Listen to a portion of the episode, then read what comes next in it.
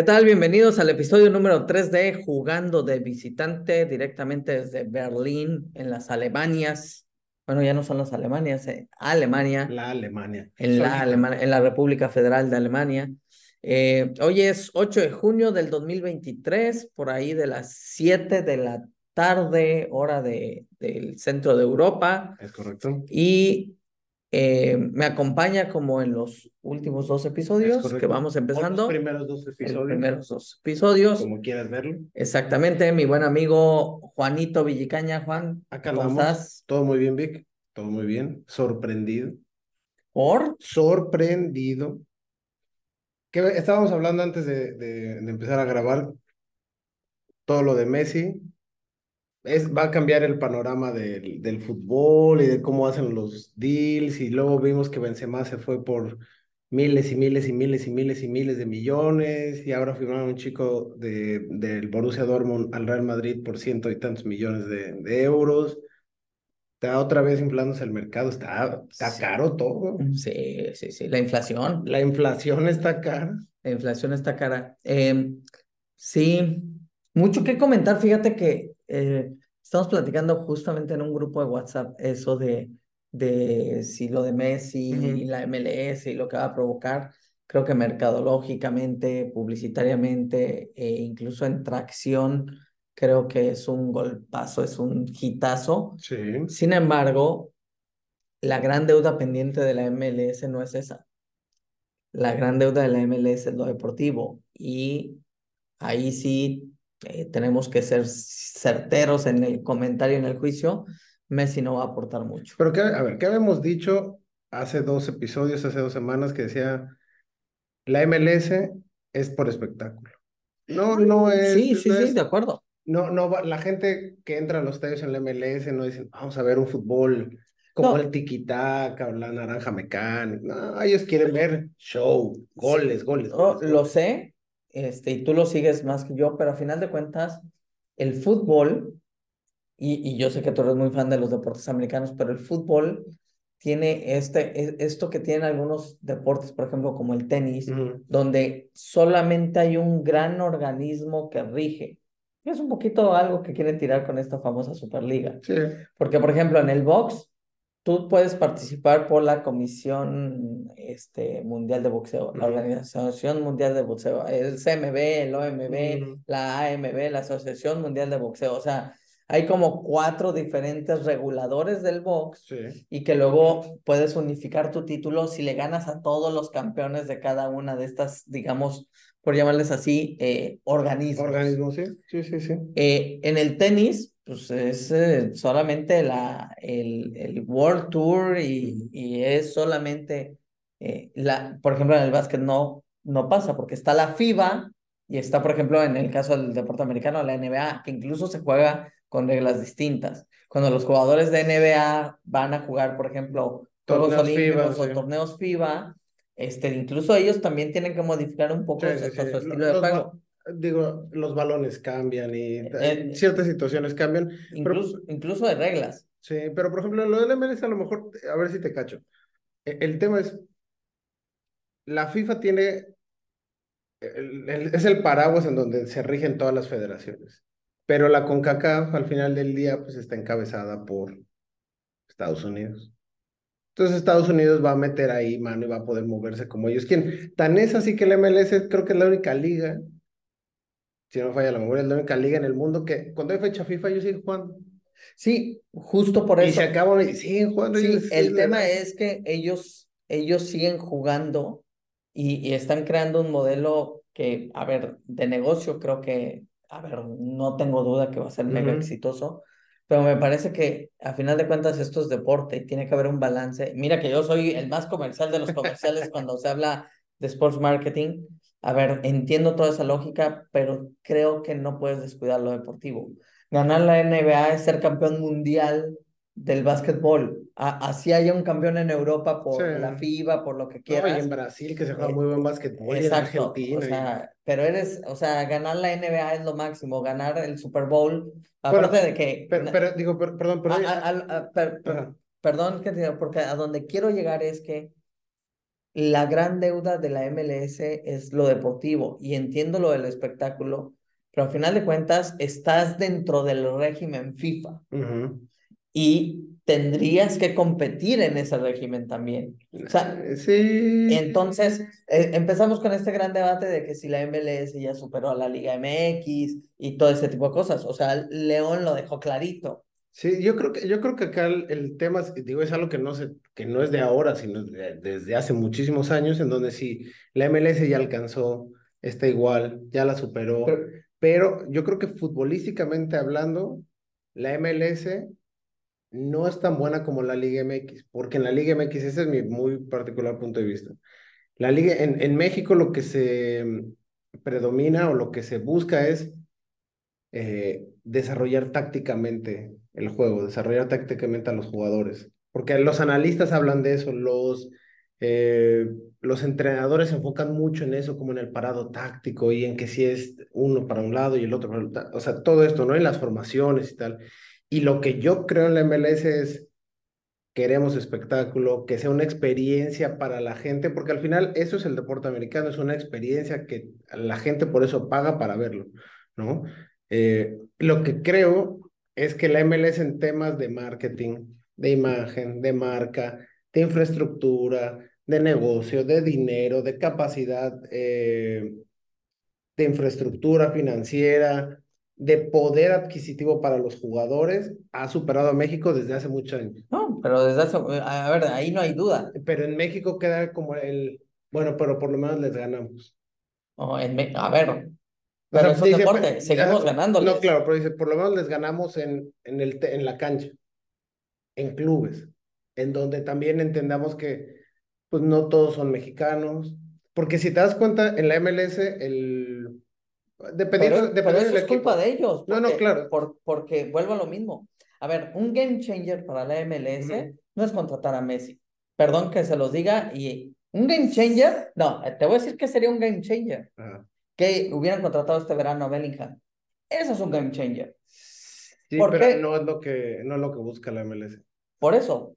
Pero sí sería un game changer en lo deportivo, porque entonces los demás jugadores de ese nivel dirían, yo también puedo ir a la MLS. ¿Por qué no vienen a la MLS? Porque no juegan todo el año.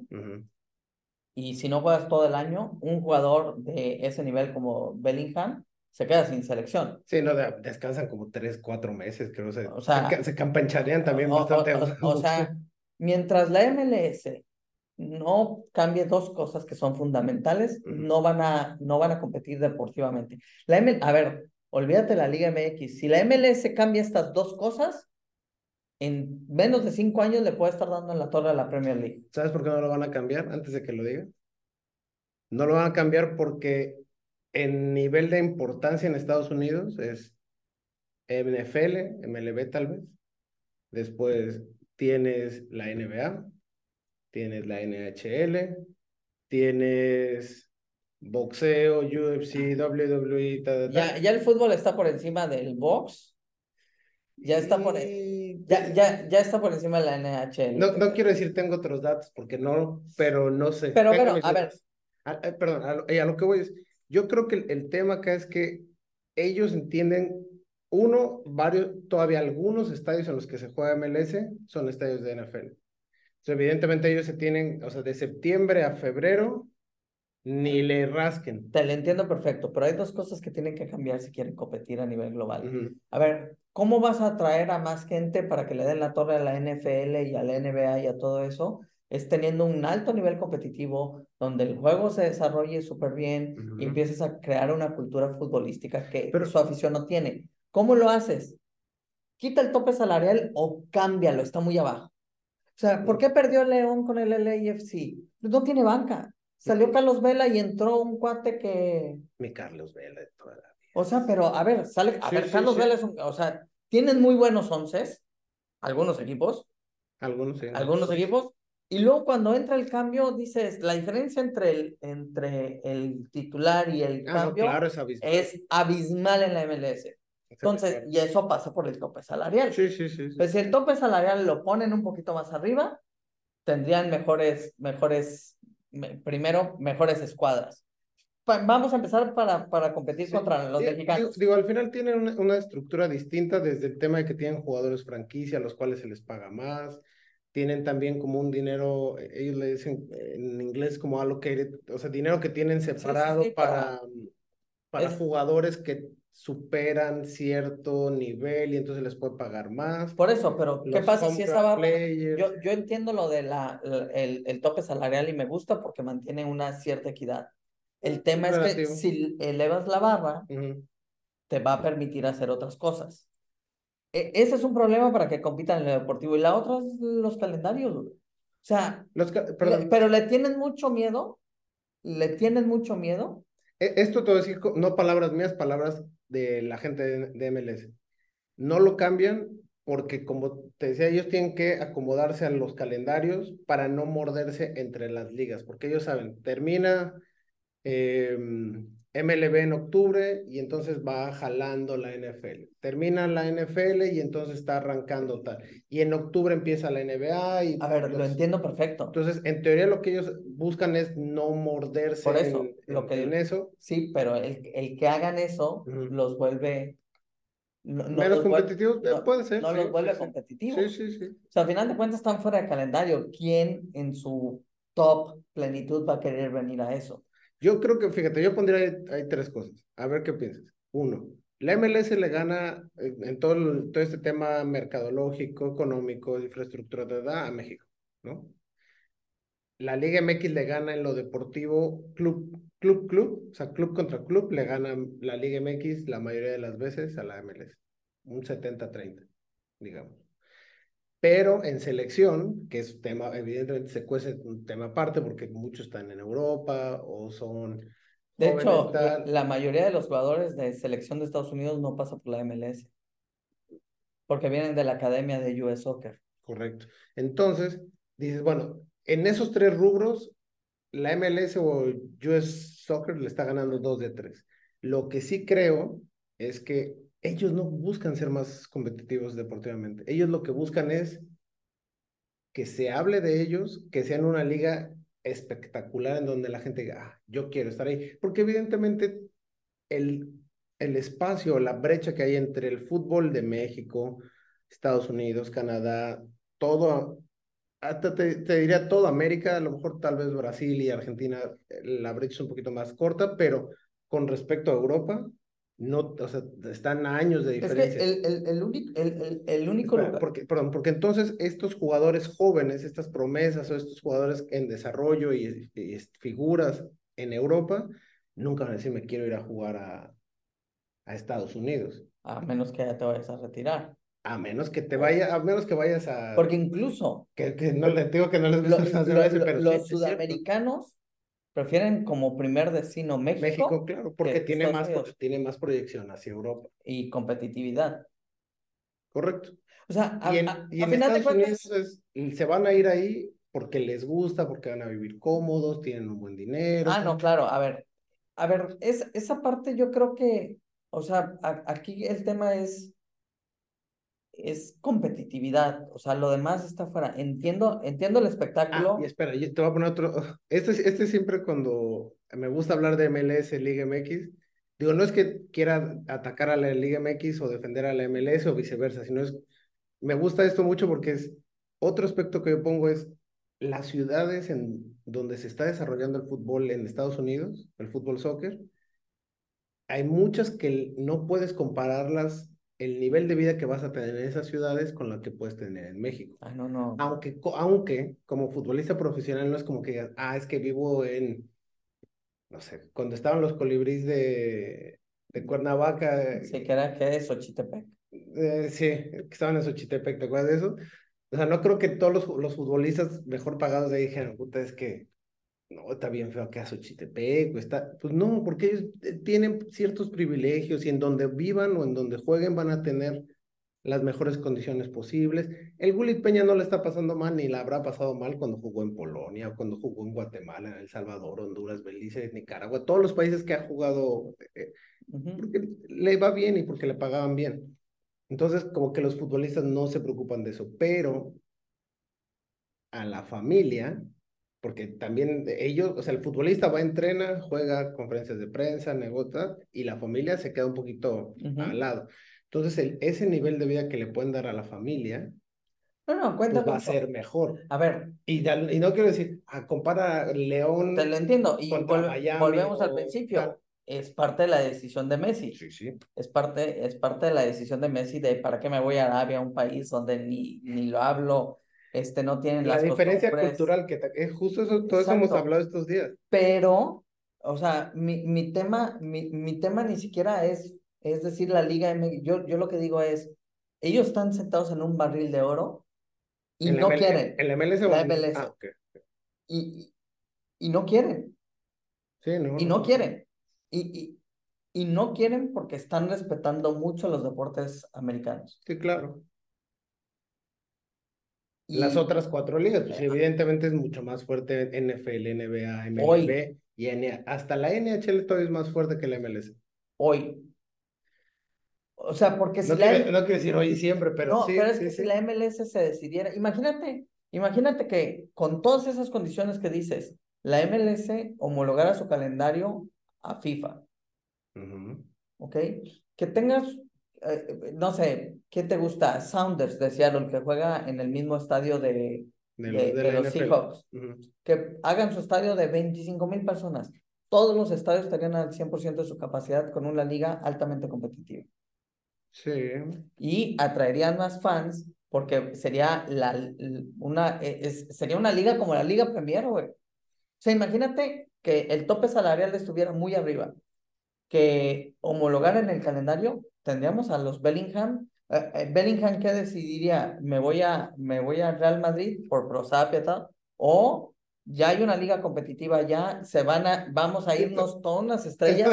Estoy, esperando, que, estoy esperando con cuál, con quién vas a comparar el Real Madrid con el... Pero es que el, o sea, la historia del Real Madrid y de los clubes europeos... La entiendo. Eso no, no se lo vas a poder quitar es como, es que sí, pero, una analogía correcta, pero... Pero, a ver, pero vamos a, a, los nuevos ricos, el Manchester City.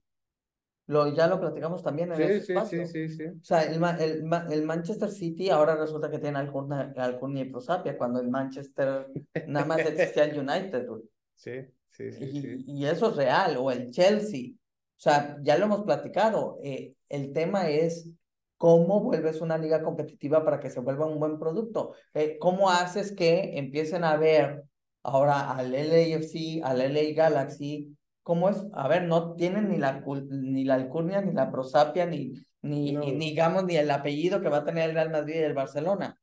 Pero imagínate que tengan un equipo plagado de estrellas y que le roben sus estrellas al, al que quiera contratar al Real Madrid. ¿Qué pasaría? Porque sí lo puede hacer la MLS. Lo podría hacer, lo podría hacer en tema de dinero, sin duda.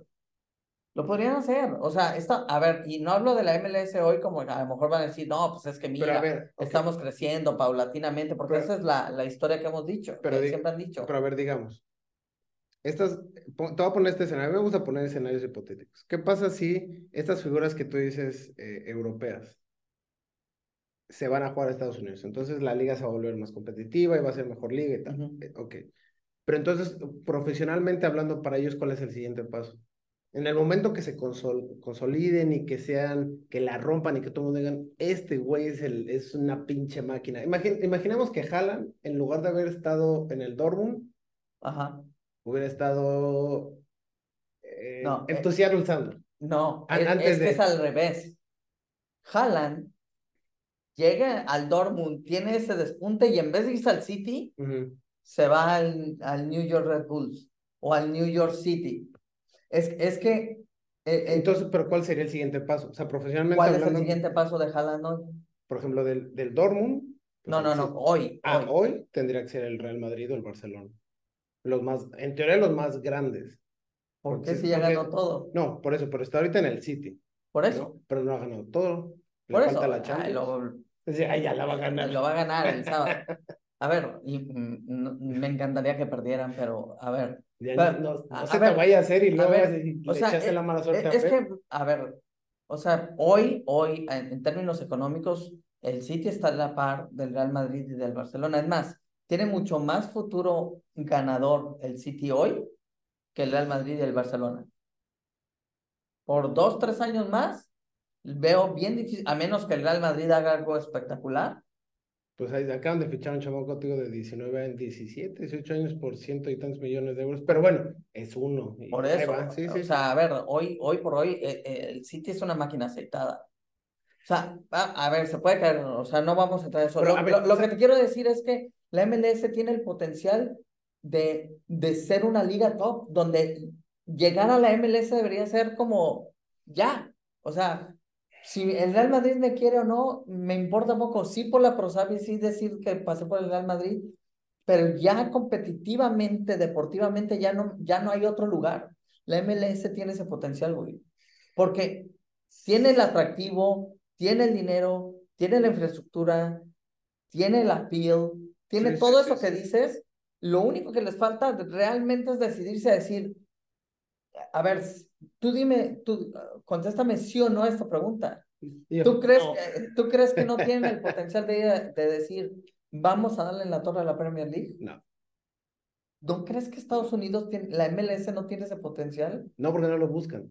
No, No, no, no, no, no, ol- olvida de o sea, que no, lo buscan. no, lo tienen porque no son, A ver. no lo tienen porque no lo ver, buscan no. y por tanto no están trabajando Lo, para lo ello. sé, pero tú crees que no si ellos dijeran, vamos a darle la torre a la Premier League, ¿pueden o no pueden? Lo pondría, lo pondría muy en duda porque la, o sea, la, historia misma es el fútbol, y hablando de, de la Premier League, el fútbol se inventó en Inglaterra. Cualquier, y te voy a hacer la misma analogía, el fútbol americano surge en Estados Unidos de la combinación del rugby y tal, y entonces la meca y la cuna del fútbol americano es en Estados Unidos. Aunque surjan otras ligas que han surgido en Canadá, hay una liga, pero se juega diferente. Hay una, do- había dos ligas, ahora solo hay no una en reguladas. México. No, todas están reguladas No, por no la están, sí, pero no están reguladas por el mismo ente que la NFL. O sea, si Eh, fuera, si fuera como la NFL Eu- Europe, o sea, no hay es- este sistema de escala de competencia que sí tiene FIFA, que es lo que lo hace Ah, atractivo. ok, ok, ok, ya ¿Sí- sí me explico? Sí, sí, sí, sí. O sea, porque luego no Bueno, tienes en- en- forma de comparar y claro. no tienes forma de expandir el juego. En, en realidad, por ejemplo, la, en, para hacer rápido el tema del fútbol americano, la IFAB regula todo el fútbol americano en todo el mundo, pero la NFL, evidentemente, por la, por la historia y por el peso económico que tiene, se cuece completamente aparte. Lo que creo que sucede en, en Estados Unidos es que la MLS, lo que decía, no busca No. pelearle a estos, porque aparte el- el- la historia que tienen estas A ver, ligas, te lo entiendo. no la, no la van a Entiendo la razón. Sería más fácil que la MLS le compitiera a Bélgica, a Portugal, No, bueno, a a, ver, Holanda pero y se los Pero, podría llevar de a ver, sí, vuelvo a lo mismo. Yo, yo te estoy hablando, si ellos quisieran, podrían derrocar a la, a- el poderío de las Ahí se las, de- ahí se las dejamos votando. Bueno, yo, yo sí lo creo y, y lo creo porque dominan con la NFL, Te, van, dominan te, con van la te, NBA. van, te van a tundir. eh, No, a ver, es que tienen todo el potencial. Yo creo que, como tú dices, no quieren. No quieren. Pero si quisieran, yo lo que te digo es que si quisieran, estarían en condiciones de hoy, a ver, y, no, perdón, y no antes- sería en un año, a ver, pero imagínate que de repente digan, el LAFC se está peleando con el Real Madrid por un jugador.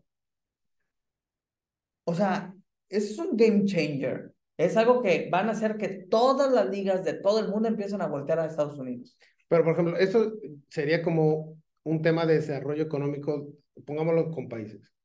¿Qué pasa, eh, digamos, en México o en Estados Unidos? No, en Estados Unidos no. En, en México, en Costa Rica, Colombia, queremos desarrollarnos económicamente y queremos desarrollar la industria, pero le queremos competir a países como Alemania o Francia o Inglaterra en el tema económico digamos, la, racha, la, la brecha que tenemos en- con ellos serán 20 años, por tirar un número así. Evidentemente, cuando ellos avancen un paso, nosotros tra- trataremos de avanzar dos, pero seguirá habiendo esa brecha. ¿Cuánto tiempo tiene que pasar para que se cierre esa brecha en, en esa parte con, con los países y económicamente y en el, lo futbolístico? La historia que tienen todas estas ligas, Real Madrid, Barcelona, United, ya ya te iba a poner al Paris Saint Germain, pero no. Bueno, to- todas las ligas y todos los equipos importantes y de abolengo Exacto. de cachete. A ver, a- ¿Cuánto, ten- cuánto tiempo Ah. tendría que pasar para que los demás equipos fuera de Europa, porque ni siquiera los, no todos los de Europa están al mismo nivel? No, que no, siempre claro. te acuerdas que si, ah, eso decíamos en el, primer, en el primer episodio, no, pues es que juega en Bélgica, no, sí está en Europa, pero no, pues juega acá en Polonia. Entonces, ¿cómo alcanza, cómo haces para que como liga deportivamente des ese brinco para cerrar esa brecha que hay con los demás, porque históricamente están más avanzados que tú? ¿Cuál es la brecha? Dinero, güey. Y eso es lo que más sobra en Estados Unidos, güey. Sí.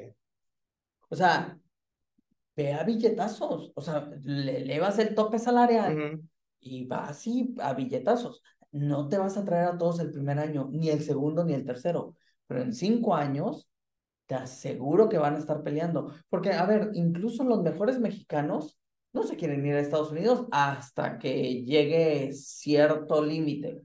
¿Sí me explicó? No hables por Pizarro, ¿eh? No, hables por Pizarro. Yo, no, no, no, a ver, o sea, Pizarro dijo yo me voy porque no, pero él, él vio algo que nosotros no vimos. sí, que iba a jugar Messi ahí. Que, oye, dijo, "Ah, me, toca, me toca hacer pareja con Messi y me quedo. Pero, pero fíjate que, Se- perdón, mira, ¿se quedará eh, con el no, 10? pero ese caso de Pizarro es interesante porque es lo que debería ser la MLS. Vamos a pensar que si lo de Pizarro jaló, no jaló, olvida eso.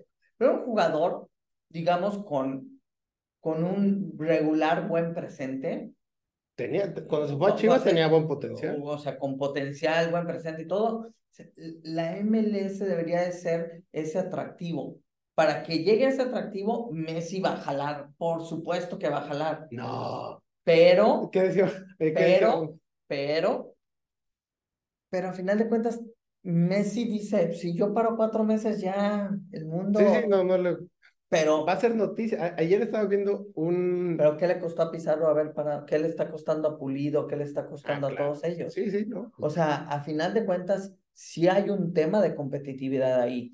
Eh, para una, tienes que homologar, elevar el tope salarial para aspirar a mejores jugadores. Estados Unidos tiene el potencial de competir por los mejores jugadores a nivel mundial. Económicamente sí. Entonces, si se lo- sí. mi, mi teoría es, si se lo proponen y quisieran, en, en menos de 10 años tendríamos un- una nueva liga top. A ver, ¿qué pasó, qué pasó aquí en Europa, güey? Ujú. Aquí en Europa lo que pasó es que de repente ves al Real Madrid, ves al City y, y es una selección de selecciones. Sí, claro. Antes era el Real Madrid con una base de españoles y dos, tres extranjeros, cuatro, cinco, muy... Digo, cambió ya hace mucho desde la... Yo De- creo de que... la ley Bosman. los- La ley Bosman fue la... Un día, un día hay que hacer un capítulo de eso porque es bien interesante. Para mí me parece un parteaguas que viene de algo jurídico. Pero el, el tema es que tú ves a... Oye, perdón, y eso que en España les clavan el diente con los impuestos y todo el mundo se va a jugar para allá y todo el mundo quiere jugar allá. Pero aquí hay, aquí hay un tema. Es, es, sigue siendo mejor liga la Premier League. Más competitiva, sí. Entonces, a ver, Bueno, más, no, no más competitiva, más recia, ¿no? Porque Es- todo el mundo dice que si, quieres jugar buen fútbol en Europa, te tienes que ir a la Premier League, porque ahí los defensas y lo que vas a aprender, pues no dejará de ser la cuna de, de- del fútbol, donde, donde apareció, donde se desarrolló todo, ¿no? Pero Y, y la otra ahí interesante, este, mi Juan, es que en, en, en toda esa configuración, lo que, el atractivo que le encontramos al Real Madrid y al, al Barça y al Bayern Múnich y al, es, es que los mejores jugadores están ahí. Este, quieres ver buenos jugadores, por, por lo tanto, mejores partidos, y tienes que ver a, a, a estas ligas. La, la MLS tiene la capacidad de robárselos, ok, te voy a poner este, Bueno, no, no tiene. Tendría, si quisieran, la capacidad de robárselos. porque hay mucho dinero, claro, porque al, al final los dueños que están involucrados en la MLS, muchos están Otra involucrados teoría en la MLS, conspiranoica es que son dueños Pues de... es lo mismo, no te, va- no te vas a morder la mano, porque muchos, o sea, Son dueños de lo mismo. el dueño, Robert Kraft, que es el dueño de los Pats, Sí, sí, que es sí. dueño de, de Kraft Group, es dueño del New York Revolution. Sí, sí, Pues, sí. evidentemente Eh, hasta no- luego se parece. sea, No vas a, y juegan en el mismo estadio, no, no vas a morderte, no te vas a No, morder no. tu producto estrella. Lo Es, entiendo. es como tener dos hijos. Yo no tengo hijos, tú tienes. Y no te voy a poner acá que decidas. Pero tienes, o sea, no vas a poner a competir al grande con, con el, con el hijo menor, nada más para que porque podría tener la capacidad de que los dos estuvieran al, al, al, a la par. Dirás, bueno, el menor tiene su nicho y el grande tiene su nicho. Entonces, como que cada uno que se desarrolle pues ahí, pero que no se muerdan. Yo creo que sí, a ver, yo creo que este, el, el deporte sí tiene esa capacidad de que tengas este, esta doble repartición de tu alma, ¿sabes?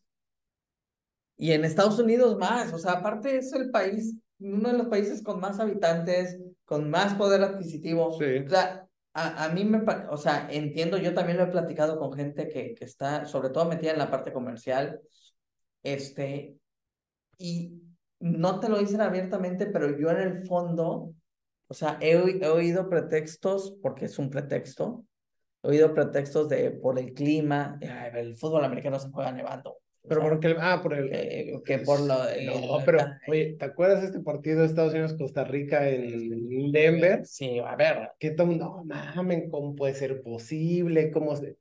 A ver. Pero igual se juega en Europa. Ese punto, ese punto es completamente vale de lado. Pero porque se juega en Europa, porque hemos visto partidos en Alemania, en Inglaterra. Con granizo, nieve. O sea, que se juega con un clima terrible, ¿no? pero yo creo que lo que pasa es, no quieren morder, no, quieren. no, se quieren morder entre A ver, y yo, yo también lo creo. Oye, ¿ves el pero eso e, e, es como, es como cuando dicen que esas tácticas que amarraste al equipo y que trae el freno de mano.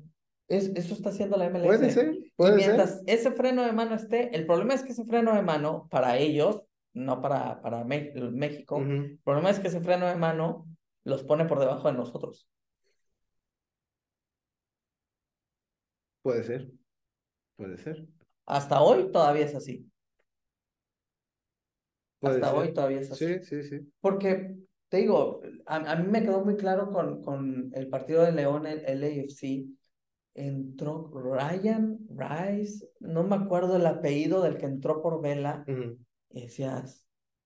No, bueno, no, o sea, A ver, tampoco digo que el, el, el suplente tiene que ser del mismo nivel del titular, porque ni siquiera en México, pero, por ejemplo, este, o sea, eh, y, y, lo vimos también en la final eh, Chivas Tigres. Sí, no, cuando, cuando hace los cambios tácticos Paunovic en Chivas, y luego la situación del partido no se le da, ya no tiene cómo corregir porque volteaba la banca y nada. Y en cambio, pues ya no traigo pero Tigres volteaba así que el diente López y, que, y dices, hay soluciones.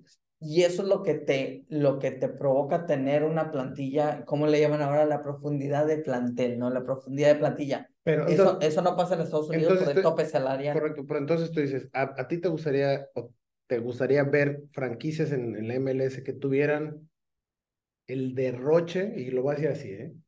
El derroche que tiene Tigres en decir, este es bueno, presa, este es bueno, tráetelo, este es bueno, tráetelo. Y que tiene 11 muy buenos y que tenía 11, otros 11 muy buenos. Y otros, ¿te acuerdas qué pasó? Que, que se terminaron prestando como 30, y a lo mejor estoy exagerando, pero terminaron prestando como 35 jugadores a, Ciudad Juárez, ya no sé. Ponle Tigres, pero también ponle Manchester City, también ponle Real Madrid. Y también no, no, no, pero, o sea, a lo que iba, con lo que decías de lo de la Liga MX.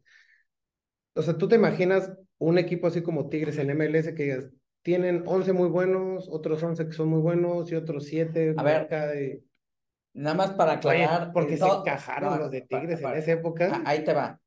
Compraban hasta. No, pero también el América lo hizo. Ah, no, el América siempre, pero. o sea, y, Chivas en su momento también, en su, en su esplendor de noventero. Ah, bueno, sí. Pero a ver, eh, quiero aclarar. No es que yo quiera, por mí que se queden así con el freno de mano. a ver, si algo si algo me gusta es la rivalidad con Estados Unidos. Por mí que se queden así, está toda madre para nosotros. Mientras estén así, no nos van a superar, güey. No nos van a superar. Mientras estén así, no hay manera. No hay manera. E, entre paréntesis, en clubes, en clubes. En clubes. Y en selección tampoco, güey. ¿Qué han ganado, güey? ¿Hace cuánto que, o sea, de los últimos 10 juegos, cuántos ha ganado México? Y no importa, ¿qué han ganado? ¿Cuántas copas oro? Este, la, eh, eh, eh, puntos en mundiales, ranking, porque es lo único que tenemos para compararnos realmente. A mí ese ranking, Sí. FIFA, ese ranking FIFA me parece más engañoso que el Eurovisión. Lo, lo que quieras, pero es el único que existe. O sea, al final de cuentas, si te vas al ranking de Sí. la IFHS, si te vas al ranking FIFA, si te vas a cuántos partidos y puntos hemos logrado, clasificaciones al mundial y todo, Oye, a- barremos con Estados eh, oye, Unidos. pero a mí, a mí en lo personal ese ranking FIFA siempre me parece de lo más engañoso porque siempre tienen hasta arriba a Bélgica y cuando viene, Ay, bueno, cuando sí, viene bueno. pinche Bélgica No, nomás, pero es, es por lo que hacen al paso del tiempo. A, a mí me- e- e- es, como, Sí, no por los puntos y los rivales que Exactamente, enfrentan. y pero por a ver, pero, pero está bien. O sea, creo que el e- e- es como estos, es, este, ¿cuál es el partido más importante en un clásico? ¿Quién lo ganó? Lo que sí es cierto es que el clásico más importante lo ganaron ellos, Sí. que fue ese partido en la Copa del Mundo. Y está clavada y está. Pero eh, eh, el que nos hayan ganado ese partido no los hace que sea un mejor fútbol y no los hace una mejor selección. Como tampoco los hace una mejor selección que nos hayan ganado tres partidos seguidos. Porque, mm, porque vuelvo a tu mismo argumento con el Real Madrid, la alcurnia, la prosa, Sí, no, la- todo eso, la- lo tienes que reflejar con títulos, La- no, no, no con partidos ganados. Ah, pues yo le he ganado No, más la, al Barcelona. historia, la historia que tiene la selección mexicana, la que tiene Estados Unidos, evidentemente es mucho mejor la de, la de México. Pero esa, creo, por ejemplo, esa brecha creo que está mucho más cerca de romperse, Totalmente de acuerdo, de alcanzarse que las otras. totalmente de acuerdo, pero ¿sabes por qué no lo van a lograr? Porque su liga no genera cultura futbolística masiva. Pero ellos no dependen ¿no crees que ellos no dependen de, de su liga? O sea, O sea, no, ahí. por o sea, eso, pero ahora imagínate un país de, de ese tamaño de cantidad, con niños que se alimentan bien desde temprano, que les manejan coordinación física, que este, tienen metodologías, que tienen este, mejor, a todos, sí, sí, sí. tienen- mejor desarrollo infanto-juvenil, por decirlo de alguna mejores, manera. tienen mejores O infraestructuras. sea, tienen todo mejor. Ahora imagínate que tuvieran cultura futbolística.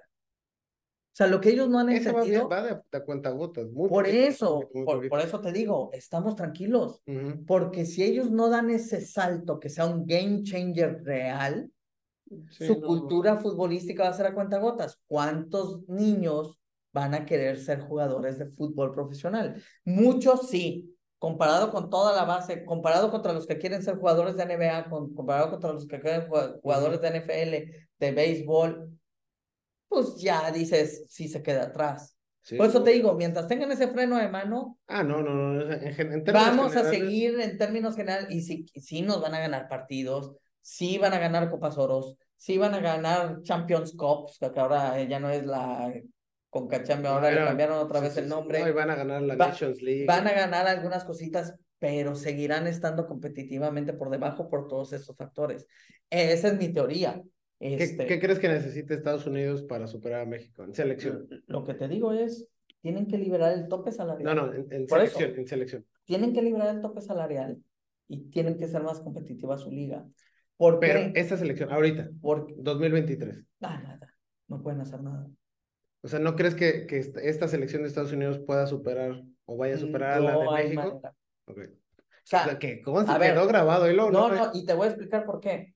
Este, México está pasando por un tema de vacas flacas, por decirlo así. A lo mejor no es la generación que nos parezca más brillante y todo lo que tú me quieras poner, pero tenemos una cultura mucho más futbolística y eso, tú sabes que a la mera hora sí te saca de las papas del fuego. Estados Unidos también tiene, na- nadie lo comenta, pero también tiene sus vacas flacas. O sea, el Leeds United con gringos, descendido. El Chelsea se va a desprender de Pulisic. Pasaron tres entrenadores Sí, y sí, ninguno lo utilizó. Y nosotros mal que bien, ahí Edson ahí va, el era la- Guti ahí va, que era la joya de, O- Estados Unidos. Orbelín ahí va, este, quedó campeón. Oye, el hijo de Claudio Reyes el también estuvo Chucky en- Lozano, en este, o sea, pero, pero la caballada que nos parecía muy interesante de Estados. Unidos, ya vimos que es flaquita también.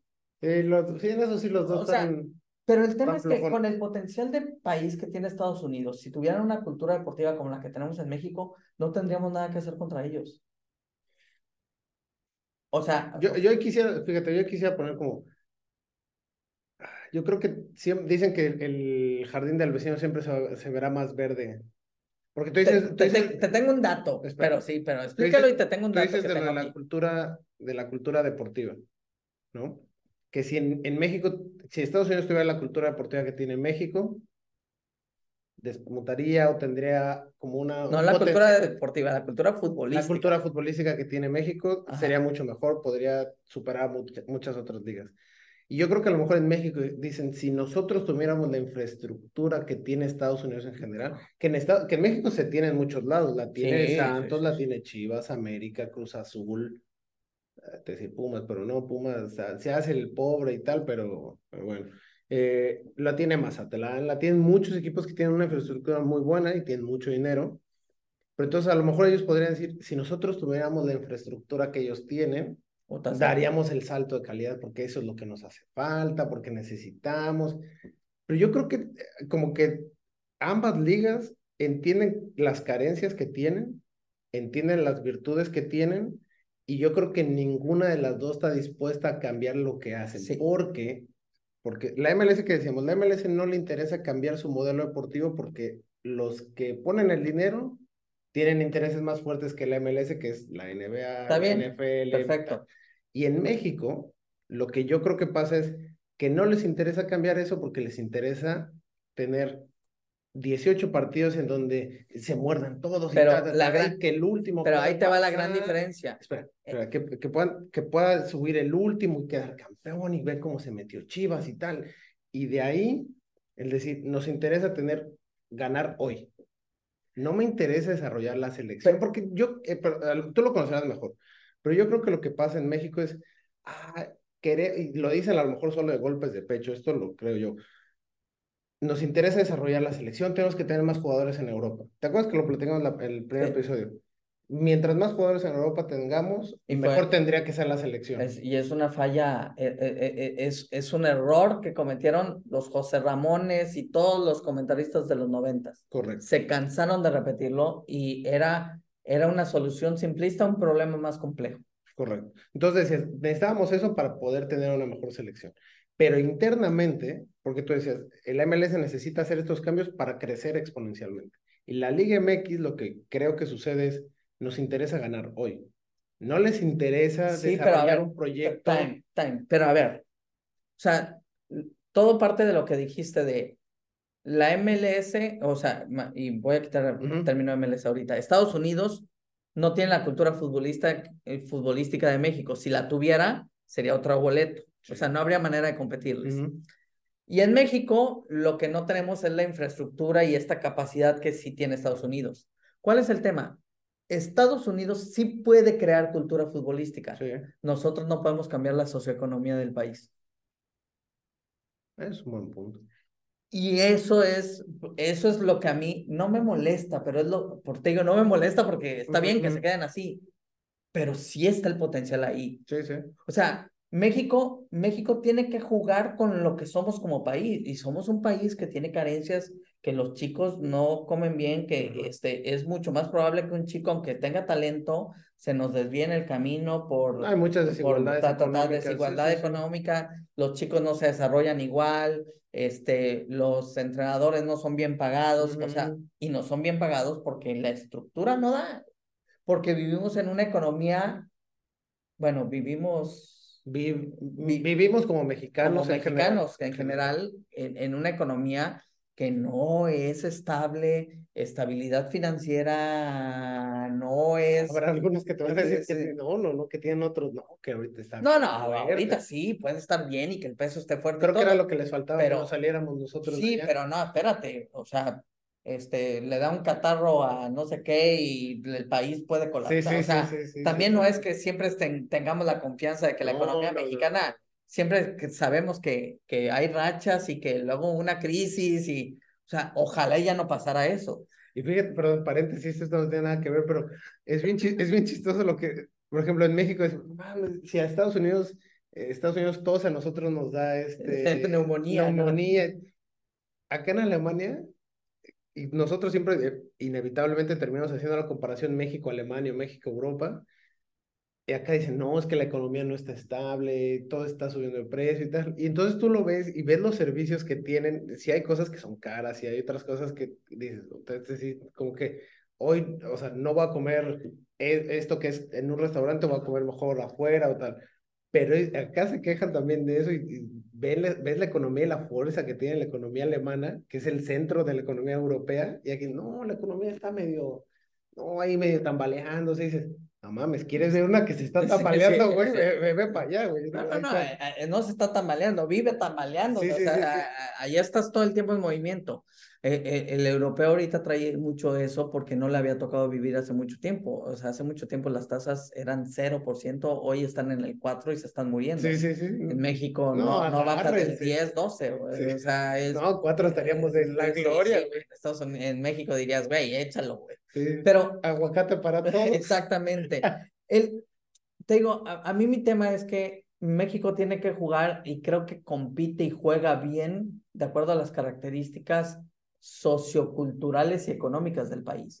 Estados Unidos, güey, o sea, Estados Unidos, China y, o sea, si los chinos también se lo propusieran, o sea, o sea, si Estados Unidos y China se propusieran ser las potencias del fútbol y dijeran, vamos a hacer todo lo que tengamos que hacer para hacerlo, lo lograrían, güey.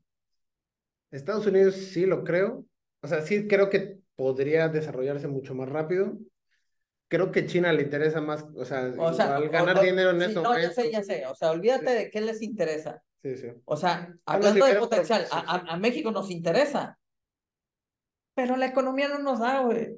Nuestro país no nos da, güey. O sea, tenemos que decirlo así como es. Sí, no, hay muchas cosas que no te, pero sí, claro. Pero si China dijera, o sea, si dijera, vuelvo a lo mismo, esto tiene que ser de voluntad. Sí, sí, a huevo aquí nada, ¿eh? Si, si China tuviera la voluntad de ser potencia y tener la mejor liga del mundo, podría, podría lanzarse por eso sin bronca alguna.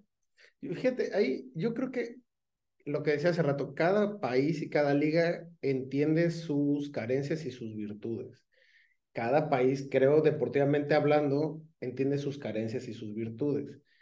Eh, México, por más que quisiéramos ser una potencia en deportes invernales,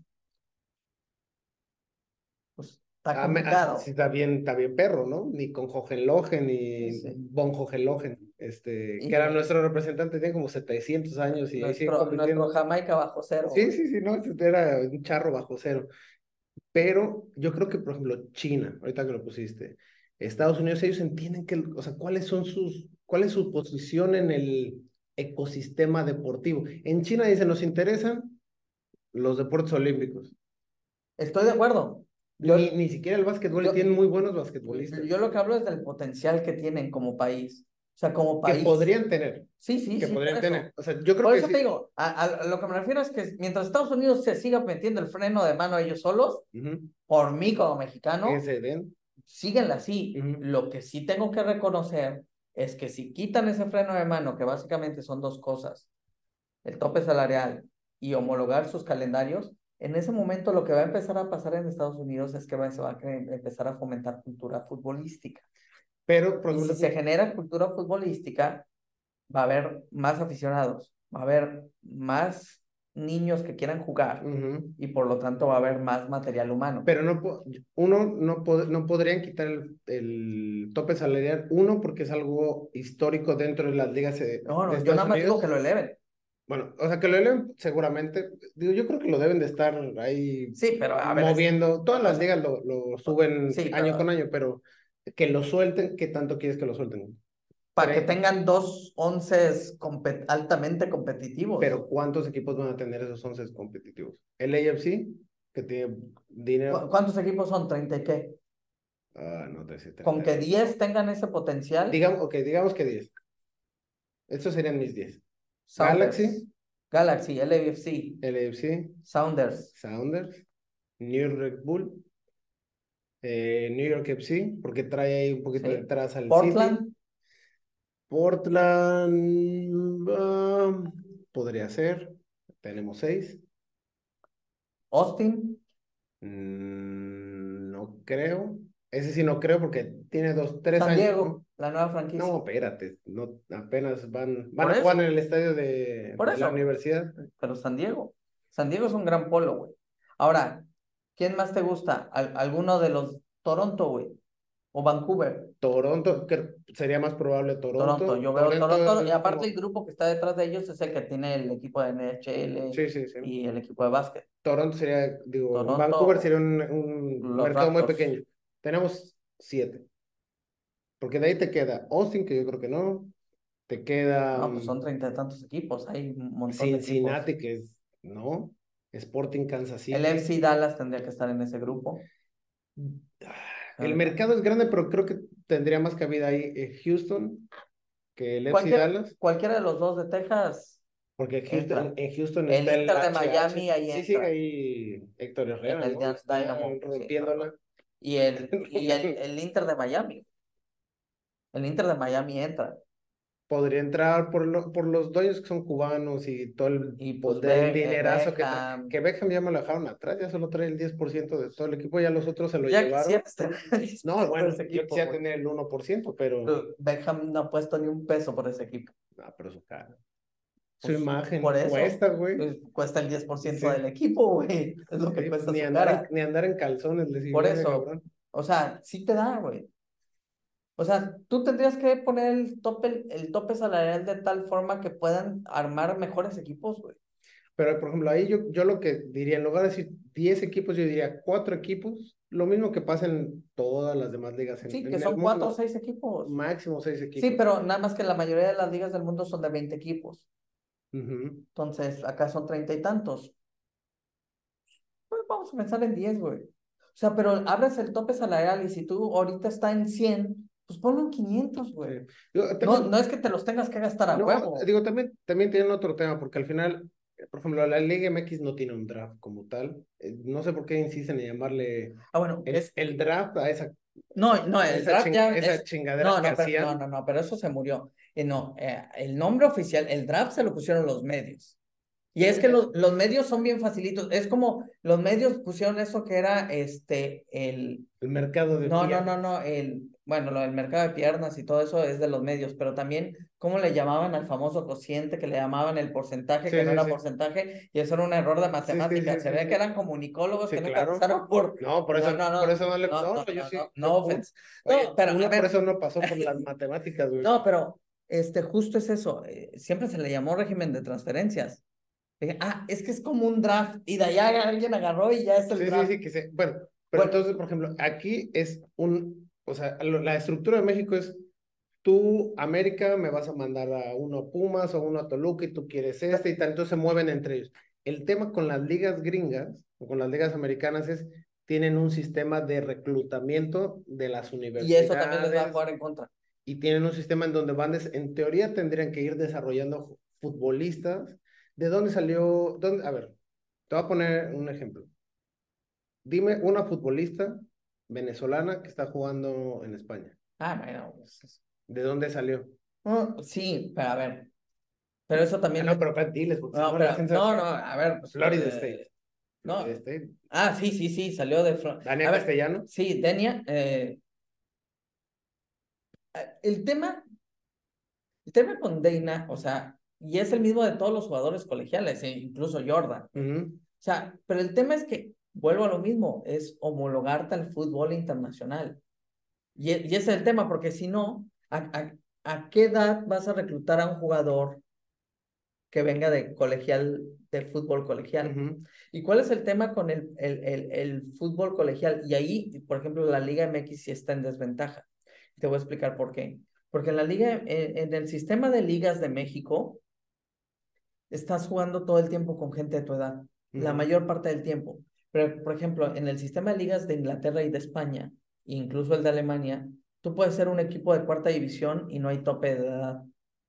Entonces, tú puedes ser un chico de 16, 17 años y estás jugando con personas de 25, 26, 27, 30, 32 Sí, años. el que tengan ahí. Al que tengan ahí. Entonces, una, aprenden mucho de gente mayor que ya tiene experiencia jugando profesional, aunque sea tercera, cuarta división.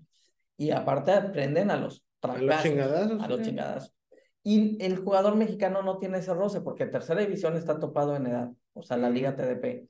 La segunda división tiene, tiene ahí sus bemoles, y luego tienes todo un sistema de fuerzas básicas donde la sub-20 juega con sub-20, la sub-17. que te acuerdas que mucho se, se, decía que este, las selecciones de Brasil siempre mandaban al Mundial sub-17 a más chicos para, sí, para que, se fueran curtiendo. Pero eso también pasa en el sistema de ligas. Los clubes, el sistema tradicional de clubes eh, aquí en Europa es un club donde el primer equipo es un equipo senior. Y puede haber un chico de 17 años como puede haber una persona de 40. o sea, y eso les da un bagaje que nuestros chicos no tienen.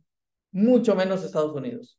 Sí, porque, están tienen un sistema como Porque están jugando con, con, un sistema colegial donde también eh, la competitividad no está garantizada. El problema es que Estados Unidos como ente deportivo mm. se rige aparte de, de, todos los demás. Y no porque esté bien, sino porque ellos así son. Pero, pero está perfecto. Pero... la policía del mundo, los buenos del mundo. a ver, todos ellos son los números. Pero la NBA tiene los mejores jugadores de básquetbol y provienen del sistema colegial.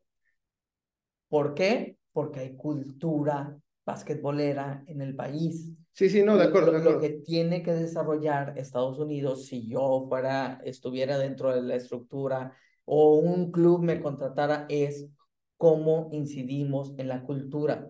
Y cuando se trata de cultura, te voy a poner otro dato ahí. va el lifestyle incluso. Acá lo que pasa es, la MLS tiene 27 años. Comparando con las demás ligas, la más joven podría ser la NHL. La, en teoría tendría que ser la más joven. La, ML, la NBA, digo, la, sí, la NBA tiene más de 75 años, la NFL tiene más de 100 años. No, no, a ver, es, es como... Entonces, evidentemente, para lo que te decía, cuando logren acortar o quieran acortar esa brecha, pues les va a ser mucho más complicado. Tendrán que pasar, yo creo, al menos, porque... ¿Cómo se le... Cómo se, o sea, si tú fueras este, alguien que pudiera decidir cómo, cómo acortas la brecha. ¿Cómo acorto la brecha que entre el, eh, eh, de esa de esa del nivel ah, de la cultura futbolística? Es, que tú tienes que generar cultura futbolística para que la gente se sienta atraída al fútbol. O sea, en México no hay cultura del voleibol, no hay cultura del hockey sobre pasto, no hay cultura de ver varios deportes. Poquita. Poquita, es muy poquita. No hay, o sea, o sea, eh, no, quitemos el no hay para no verme determinante. No, no, no, pero. Pero es prácticamente es muy inexistente. O sea, todo es fútbol y todo está volcado en el fútbol. El béisbol creo que ha progresado bastante bien, la verdad. Pero incluso ahí pareciera que son dos nichos distintos. Sí pero hay quienes dobletean y, a, ver, a mí me encantaba ir a, a echarme los de cochinita en el, los diablos y todo eso. Eh, a ver, lo entiendo. Mi tema, mi tema es que es un tema de cultura. Si tuviéramos una cultura beisbolística o beisbolera, como la tienen en Estados Unidos, de que hasta está esta canción de... Ah, Take Me to the Ballpark. Sí. ¿Sí me explico? Sí, sí, Porque te habla de un lifestyle que ellos construyeron y que era te tengo que ir y tengo que, ¿sí me explicó? Es que, ah, por ejemplo, sí existe, o sea, sí existe, dependiendo del deporte, pero sí existe esa, o sea, esa cultura en, en, en Estados Unidos en donde ellos lo que quieren, sí, evidentemente, es que su liga sea la mejor del mundo. Pero si te das cuenta, por ejemplo, cuando gana, o sea, todos los demás deportes fuera de la MLS, todos los demás son World Champion, todos, menos la MLS porque está dentro del sistema piramidal de FIFA. En, teoría tendría que estarse regido por eso, pero ellos se manejan y se hacen como quieren y compiten cuando quieren y están y meten la Lamar Hunt por un lado y luego la MLS Cup y van para acá y van para allá y hacen lo que quieren, porque así, es el, así son los americanos deportivamente hablando. Ellos son los que creen que tienen que marcar la pauta, pero también creo que ellos entienden que en este momento en el ecosistema futbolístico no están dentro de los 25 primeros a lo mejor 26 si quieres. Y vuelvo a lo del principio, a mí me parece que tienen todo el potencial. Ah, no, claro, sí, sí, sí. sí. Y, y no para que sean 20 años, no. O sea, en el 94 dijeron nuestro plan de 20 años. Pues, ¿cuánto Pero es que, es que no lo han empezado todavía, ahí van.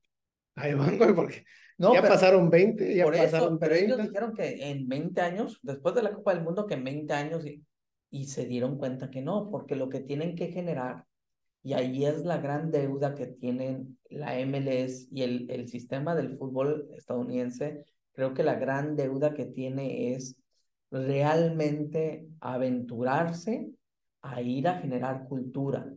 Bueno, Estados Unidos en, esos 20 años lo que hizo fue pasar a cuartos. En 20 años más de ahí de, de Corea-Japón 2022, tendría que haber tenido un desarrollo mucho más grande, es decir, estamos en semifinales, porque tendría que ser el paso hacia adelante. Digamos que les faltan otros Pues yo no, 10 yo no lo mediría así, yo lo mediría en qué tanto fútbol se juega y qué tan buen fútbol se juega, qué tan cotizados son los jugadores que surgen de tu, o sea, sale un alemán, sale un holandés y son cotizados, un argentino es cotizado, un brasileño es cotizado. Sí. ¿Me explico?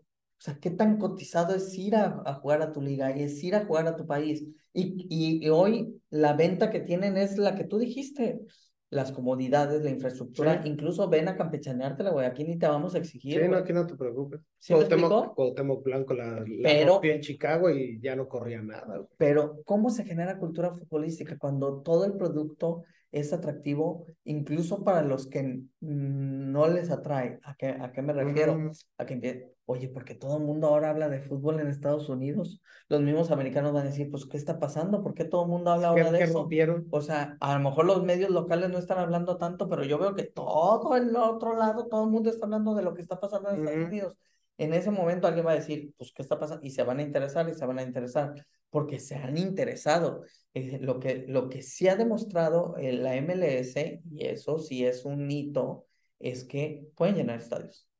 O sea, llenar un estadio de 25 mil personas puede parecer poco, pero no lo es. Pero ya llenan estadios, ya hay gente que está muy comprometida y que no son nada más los latinos, que era como No, que no, su no, primer mercado ya. natural. Este, Ya- ya pasa- ya pasaron esa pasaron barrera. esa barrera.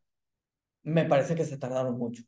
Sí, claro. No, y se van a tardar otros 25 en, Si siguen en así, ser tomados en Por serio. eso te digo, tienen que soltar el freno de mano porque tienen todo el potencial este, económico, estructural, Ujú. storytelling, este, recursos, este, calidad de vida. Todo lo que tú dijiste para que Messi aceptara esa propuesta, lo tienen ellos. El problema es que todos se lo gastan en uno y que no es un game changer. O sea, Messi les va a dar mucho y va a abonar a lo que antes dio Gerard, lo que hizo Beckham, lo que hizo Oja- Zlatan. Ojalá, va a seguir ojalá, abonando. Ojalá Messi hiciera lo que hizo Beckham, que, que hizo bicampeón al Galaxy. pero, pero, y, y- lo puede hacer, o sea, porque yo creo que así, en las condiciones que está Messi con un ojo vendado, Ah, no, claro. eh, este, claro, la MLS. pero sí va a ser un game changer, porque ¿qué es lo que pasó cuando llegó Carlos Vela hace que cuatro años, cinco años que llegó al Ujú. LAFC? Notabas la diferencia, tú mismo lo dijiste hace rato, ¿no? notas la diferencia cuando está Carlos Vela adentro, cuando lo sacas. No es un game changer. O sea, ¿Qué, Ve- ¿Vela? Vela no es un game changer. ¿En el LAFC? En- No, no, no, no. A ver, eh, a, a lo que me refiero con un game changer es va a transformar la liga. Ah, no, no te la va, no, No. no, ninguno, ninguno. Messi no te la va a transformar. Jude Bellingham la hubiera transformado. Porque es un jugador joven, en plenitud, con todo el futuro por delante que decide irse a la MLS. Ese es un game changer. Ese es un game changer. Eso hubiese sido un game changer para la MLS. Traer a un joven que en vez de elegir al Real Madrid, al City y todo, elige la MLS. No, bueno, lo habían caído a palos. No importa, es un game changer. Eso es un game changer. No, Cristiano, eh, para el, para el Al Ittihad y ah, sí está bien, pero ¿qué les cambia en la liga a Cristiano Ronaldo estando allá? ¿Qué ha cambiado? Sí, tienen más exposición mediática, tienen más, tienen más patrocinadores, tienen más viewers, tienen más Sí, sí. rating, pero ¿qué, pa- qué pasó con la salida de, de Messi con el PSG y sus cuentas de redes sociales? Bajaron. Cayeron, claro. Los cuatro millones que cuando se vaya Messi se los va a llevar. Sí, Muy claro. probablemente algunos Sí. quedarán, otros no. Se- Será, Pero a ver, lo que tienes que construir eres tú, güey. O sea, este, se fue Cristiano de- del Real Madrid y tampoco es que el Real Madrid se haya quedado sin seguidores en las redes sociales, güey. no, no, no. Y, y sigue construyendo figuras. Este, Sí, porque ellos, eh, en eso, en esas figuras y con esos clubes, los clubes son más grandes que las esto para mí es un No, no quiero decir como decía Florentino, ¿no? Que ningún jugador es más, no es cierto lo que Eh, decía eh, este, Estefano, ningún jugador es más importante que el, que el equipo mismo. Entonces, Pero te digo, un game changer para mí es Bellingham, ¿quién te gusta? que acaba de contratar el Liverpool, McAllister, gente que dijera, yo no voy a Liverpool, me voy a ir al Ne- New York Red Bulls o ah, me voy a ir a... Esos son game changers porque son jugadores que están en su prime o que, va- o que están en la mira de ser esos rising stars y que elijan a la MLS. Eso sería un game changer. ¿Por qué No, la, la liga no es e- ese... Porque no quiere. Te digo, le falta al menos 25 años, 30 años más Si todavía. siguen con ese modelo, sí les falta 25 30 años. Sí, para que algún, para que algún joven así diga, ah, prefiero... Para Y empezar, que aún así... para empezar, primero tendrían que jugar todo el año como juegan todas las ligas. Sí, no, eh. Entonces, por eso te digo, mientras no cambien eso, Y aparte, ¿sabes qué? E- es como, Tendría que cambiar otra cosa, porque... es como, perdón, es como esto de la inteligencia artificial que decían, es que ahora los diseñadores se van a quedar sin trabajo. No, Y, y- cállate todos. y veía un meme que decía, para que la inteligencia artificial te entregue un diseño, le tienes que dar instrucciones precisas. Entonces los diseñadores dicen, ah, entonces estamos tranquilos porque los clientes no saben lo que quieren. Entonces no pueden dar sí, instrucciones sí. precisas.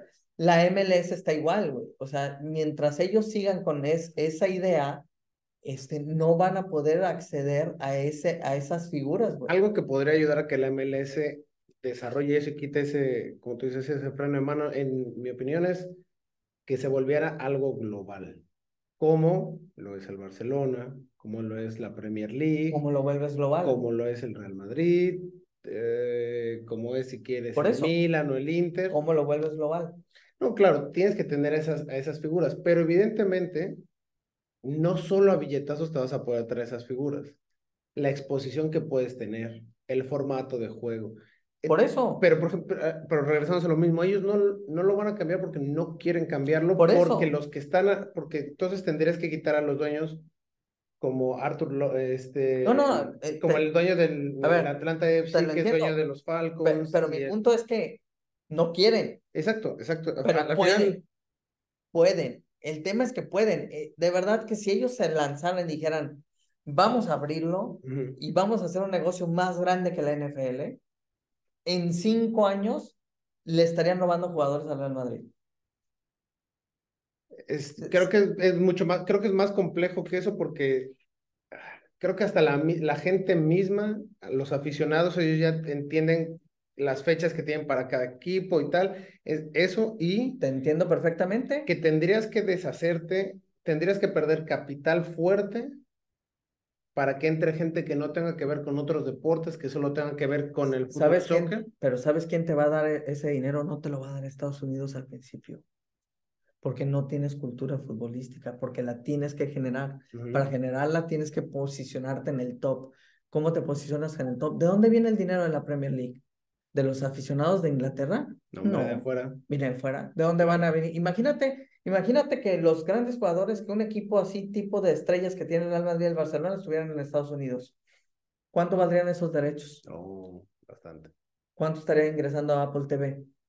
bastante. Lo que no está ingresando ahora, que tienen un problemón, tienen un problemón porque no están recibiendo ingresos. Bueno, entonces les va a salir más barato Messi, porque si lleva, si lleva revenues de, de Apple No, no, TV, por pues eso. no va a A ganar. ver, a ver, ahí les va a dar. Va, va a llegar Messi, oye, Pero mira, ¿cuántos, cuántos suscriptores mira, fíjate. tenemos hoy? Ya, ya nos brincamos muchos temas y yo creo que tenemos que ir cerrando, pero mira, una parte que íbamos a hablar era de la cultura deportiva, justamente en Alemania, fíjate.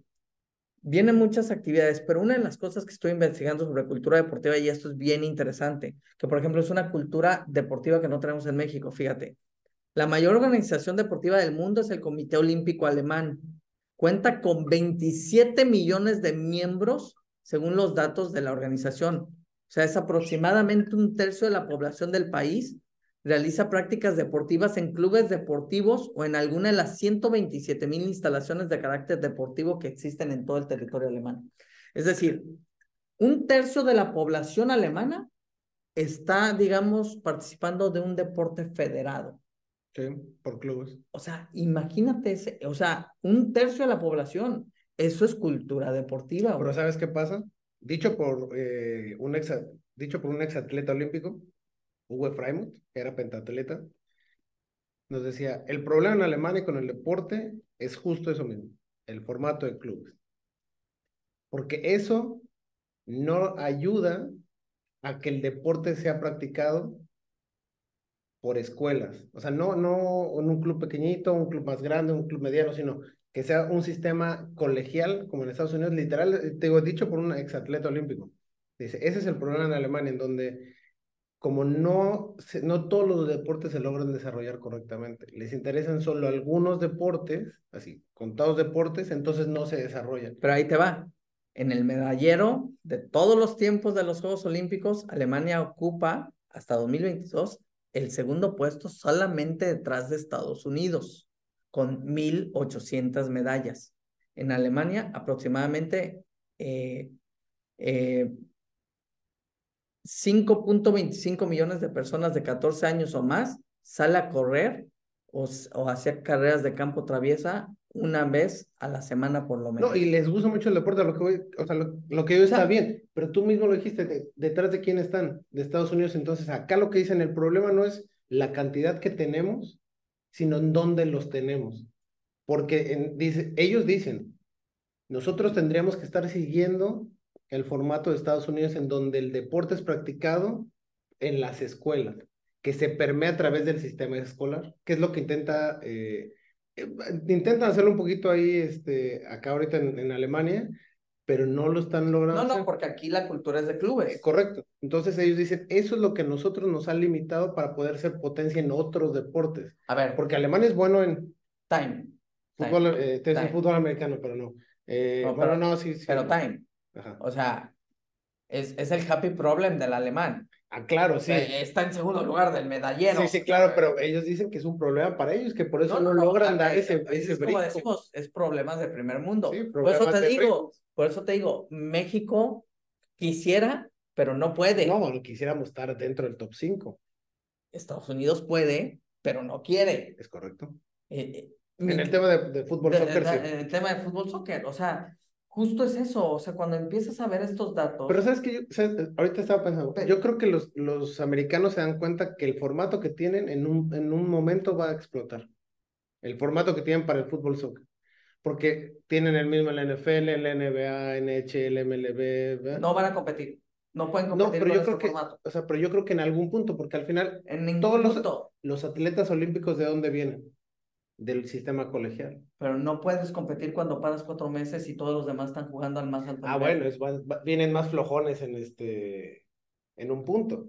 Pero yo creo que ellos entienden que ese formato. O sea, es que. Si les ha funcionado siete, siete veces, una octava dicen, pues. Pero es que no, porque los otros deportes no están federados, güey.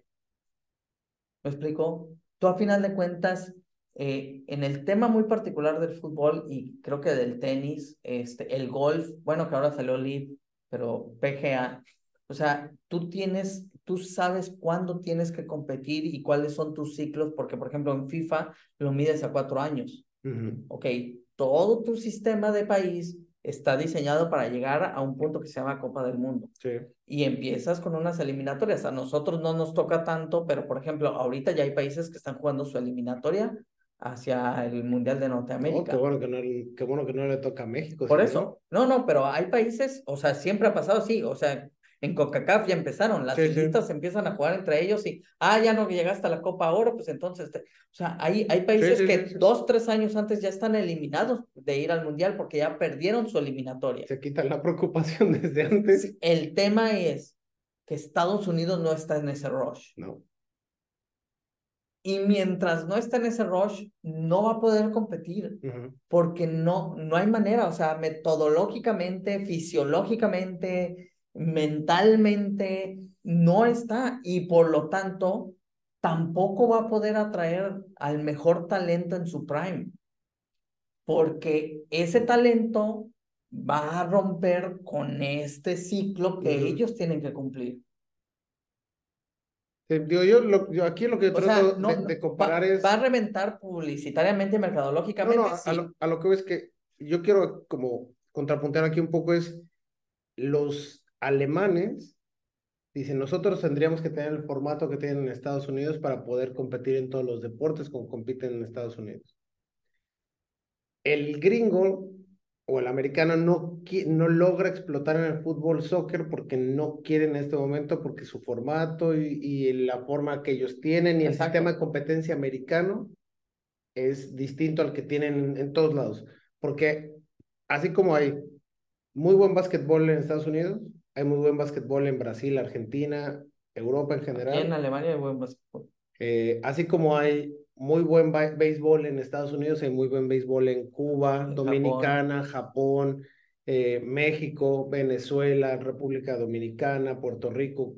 Entonces, hay muy buenos deportes, hay muy buenas, eh, o sea, Estados Unidos sí es una meca deportiva, pero también hay muy buenas ligas y muy buenos en otros lados. El problema es que Estados Unidos, ellos, lo que te decía, se, se sienten que ellos se cuecen aparte, que no tienen que rendirle cuentas a nadie. Por eso.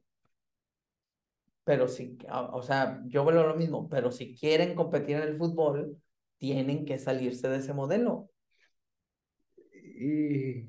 O sea, si quieren, si quieren competir, si no quieren competir y quieren nada más hacer su showcito para ellos, está perfecto a nosotros con madre. Yo creo que al final, lo que estoy muy convencido. Lo, que, sí va a pasar es que sí lo van a lograr, pero lo van a lograr en 30 años cuando tienen el potencial de lograrlo en 8, en 10. Eso, yo, me quedo más con la cifra de 30, pero sí. ¿Eh? Yo me, creo, me quedo más con la cifra no, de... No, es que para allá van. va a ser 30 años. Pero... Todavía nos toca. Pero es una realidad, es una realidad que lo pudieran hacer en 8 años, en 10, en en cinco pudiéramos ver un, un algo que digamos, güey, no manches, está cabrón. O sea, hoy, hoy no hemos visto algo que, ah, o sea, a ver, porque México también va progresando, aunque no lo queramos ver y somos muy malinchistas, México también va progresando. O sea, no, a lo mejor no como quisiéramos y todo, pero una cosa que hayamos visto que digamos de los gringos en fútbol, que digamos, ah, caray, mire, eso está muy cabrón. Ah, cabrón, ya nos mataron. Mm, dime una, güey. Yo me quedo con el tema de infraestructura y... No, bueno, pero eso es, socioeconomía. Dime una que controlen ellos que digamos, ay, cabrón, pues se llevaron a Messi. Pues sí, güey, tienen dinero, güey. Dime una que digamos, híjole, esto sí está perro. ¿Pero a qué te refieres? O sea, ¿qué, ¿cuáles serían los ejemplos de México? deportivamente, güey. O sea, nosotros, o sea, a ver, eh, no es Messi, pero lo que vino a ser Gignac acá se puede aparte. Sí. Salvador Cabañas. ¿Qué nombre te pongo? O sea, checa los jugadores. O sea, en el momento, o sea, Vela, bien, Chicharito, bien. Pero empiezas a contarlos. O sea, no me digas que Chiellini, güey. O sea, no, no Chiellini estaba de salida. Sí, sí me explicó. O sea, Gerard, mi ídolo, pues ya también nada más fue a papearse, güey. Ah, todo, es que sea, todos. Por eso digo, dime algo que haya hecho la MLS que deportivamente digas, ay, güey, ahora sí, aguas. Yo destacaría lo de pasar a cuartos de final. Oh, no, pero, Cosa que... Por eso, pero, o sea, ese es un resultado. ¿Qué han hecho deportivamente que tú digas, híjole, aguas aquí. Porque incluso la femenil, con la Liga MX que tenemos, ya le ganamos otro, otro campeonato de CONCACAF recientemente, sub-20 a Estados Unidos. Deportivamente, o sea. Sí, pero ahí, ah, bueno, ahí es distinto, porque al final, históricamente, la selección de Estados Unidos femenil es mil veces mejor que la Por eso, pero ya tenemos una Liga MX femenil. Sí, sí, sí. Y la verdad, nadie lo ha comentado, pero la Liga MX femenil tiene mejores entradas, tiene mejor cobertura que la Liga Femenil de Estados Unidos. Ah, claro, sí, no, eso de históricamente, sí, también. No, no, a ver, históricamente, pues la Liga tiene poco. Pues, pero, pero, Estados Unidos, ¿desde cuándo tiene, potencia? como, correcto, o sea, históricamente desde que está la Liga MX femenil, porque aparte se empezó porque los, cinco años. Exacto, porque los obligó la federación a que tengan que. Por eso, pero vuelvo a lo mismo. Eh, ya no. Pero sí, pero en cinco años, siete años. Ah, no, han avanzado muchísimo, Ya le estamos compitiendo a Estados Unidos, que es potencia. Sí, sí. Sí, en liga sí. sí, sí. Dime qué han hecho ellos deportivamente que digas, ah, caray, esto sí es un game changer. O sea, nosotros una liga femenil profesional donde, a ver, todos los equipos están obligados a, pues ahora empezamos a ver los frutos de eso. ¿Qué ha hecho Estados Unidos en ese sentido? Nada, te cuesta sacarlo porque no hay. O sea, o sí puede haber, pero son muy pocos. Y ese es mi tema de que no han trabajado en, en que el fútbol se vuelva parte del lifestyle, de la cultura, como sí lo es los otros deportes. O sea, yo no, a ver, vuelvo, lo, lo, lo repetiré, no quiero que lo hagan. Lo que sí sé es que si quisieran, lo hacen mañana, güey. O sea, no va a ser de mañana, cuando me refiero a mañana es que en muy poco tiempo ellos podrían destrozar lo que quieran. Porque ellos podrían, fíjate lo que podrían hacer si fuera yo. Yo lo que empezaría era sacar chingos de películas de fútbol. Chingos. O sea, así como sacaron la de los el cuate que se fue a traer a dos de la India para jugar con los este con con Pelé con no no no no no no no no no no de béisbol güey de los chicos hindús que trajeron para que el cuate armó como un reality show en la India porque lanzaban cricket y se los trajo para el béisbol. Hay, cuántas películas de fútbol americano no hay desde Remember the Titans. Sí, las únicas dos películas que hay de fútbol, hay una que es muy buena, la de el equipo que va a Brasil, este, que es el, el, el director, es del mismo que hace una con Jim Hackman que se llama Hoosiers, que es de básquetbol ochentera los mismos cuates que hicieron esa película hicieron una de fútbol. ¿Está la de Body Futbolista? Eh, Ahí está, hay dos de fútbol. Ah, Están las dos que decían. No, no, y, por ejemplo, nadie lo, nadie lo platica, pero hay varios puntos de inflexión que tienen que ver con el cine y el fútbol, sobre todo el femenil colegial. Eh, Karate Kid, la primera película. En la primera película de Karate Kid, Ralph Macchio y, y, la novia, este, aparecen en muchas escenas y los chicos jugando pésimamente fútbol? pero también en, la escuela. Es, e, esos son los tipos de narrativas que empiezan a vender. Eso se llama infiltrarte en la cultura. O sea, la MLS lo que tendría que promover con Hollywood es empezar a hacer estas películas de fútbol alrededor de las historias de Estados Unidos. Es como gol para nosotros, güey. Gol, a pesar de que es una película muy hollywoodesca, la identificamos mucho con el mexicano que es migrante. ¿dónde, están, ¿Dónde están estas producciones que se las metas? Porque con una buena narrativa, todos nos enamoramos de la Fórmula 1 con Drive to Survive, güey. ¿Me explico? El tema es que siguen dejándolo, sí, es, es como que los tienen con amarras, güey. Sí, sí, sí. Pero tienen todo el potencial, güey. O sea, Estados Unidos, si quisiera y se lo propusiera, de verdad, en muy poco tiempo, contagia a los mismos gringos, pero también contagia a otros de que empiecen a ver el fútbol. Pero salieron primero con sus pendejadas esas de los shutouts, que estaba, a ver, estaba emocionante, estaba bien. Pero, pero vas en contra de todo lo que es. Quieres ir a competir contra los demás y quieres ser potencia en el fútbol, tienes que competir con las reglas que están compitiendo los demás, güey. Y e, esa, no sé si es soberbia, pero esta parte que dices de tiene que ser como nosotros porque es el American Way, en el fútbol, si siguen pensando así, no va a pasar. Seguramente les va a ir bien en 30 años, pero lo pudieron haber hecho en 5, en 10. O sea, si Estados Unidos en el 94 realmente hubiera dicho el plan de 20 años, de verdad, y, se, y, y no hubieran empezado con sus cosas de short out, de ta, ta, ta, ta, ta, otro gallo les hubiera cantado, güey. Sí, allá la, la, mentalidad fue, vamos a tener gente de experiencia, gente que jale para empezar a construir la reputación de la liga. Al final les jugó en contra, porque al final la reputación de la liga no es una liga en donde la gente quiere ir a jugar por allá, porque no quieren. Aunque haya dinero, aunque haya tal, no quieren. o sea, no quieren hasta que ya, ya se van a retirar. Es la realidad, ¿no? Una cosa que tendría que cambiar es yo creo que no es en, no solo invertir en traer estas figuras grandes, que México nunca las va a poder traer, pero en no solo buscar estas figuras que van a empezar a como a, brincar o que están desarrollándose en Europa, ¿no? Estos jugadores caros. Tráete jugadores juveniles. Ahora. Agarra esos juveniles, esos juveniles de Portugal, de Francia, de Bélgica, y tráetelos para acá y tráetelos a Estados Unidos y desarrollalos tú y hazlos que crezcan en Estados Unidos. No los que ya están, o sea, no los que.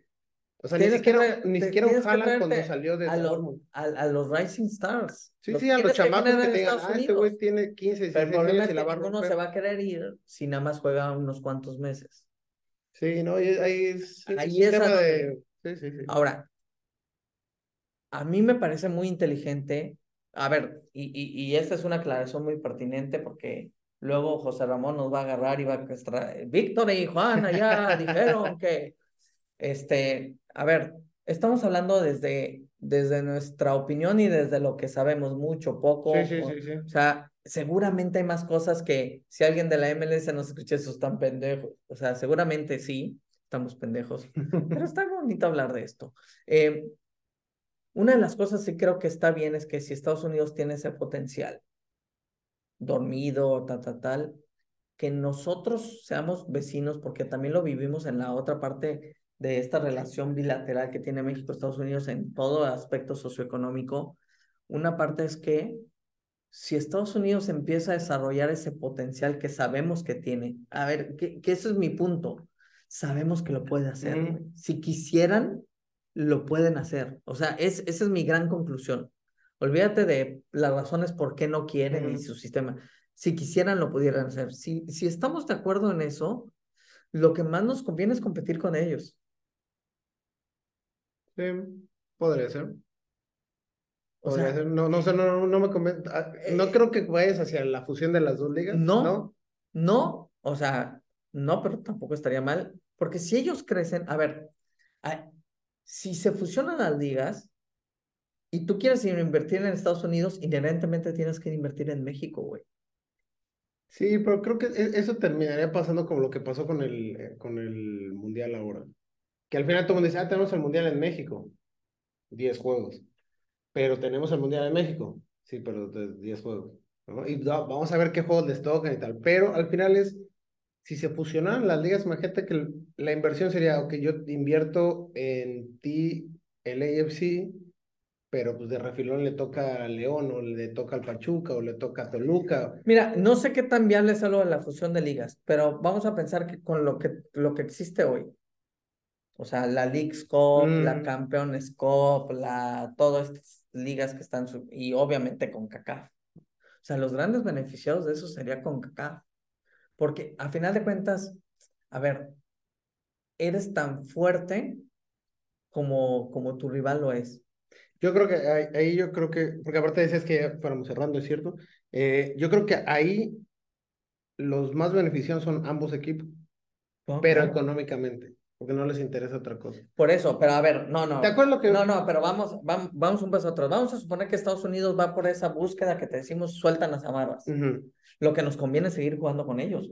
Ah, no, claro, estar lo más pegado posible, porque Porque- si ellos suben su porque- nivel, te va a ayudar y vas a competir, te A va a ayudar a que tú subas Y es tu que, nivel, en es que hay una regla que dice que como es arriba es abajo.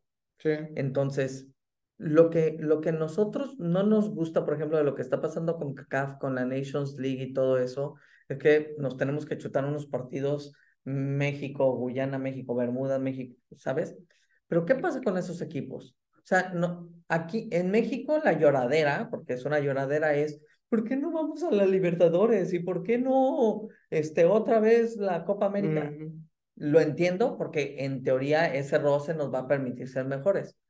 Pero eso mismo que nosotros estamos buscando con la Libertadores es lo que nosotros le estamos brindando a los equipos de Centroamérica y del Caribe. En teoría tendría que ser así.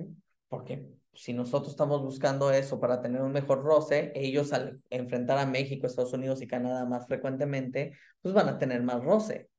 En teoría, eh, En ese es, ese es la, la- el, el famoso acortar la brecha. Ahora, es como bajar de peso.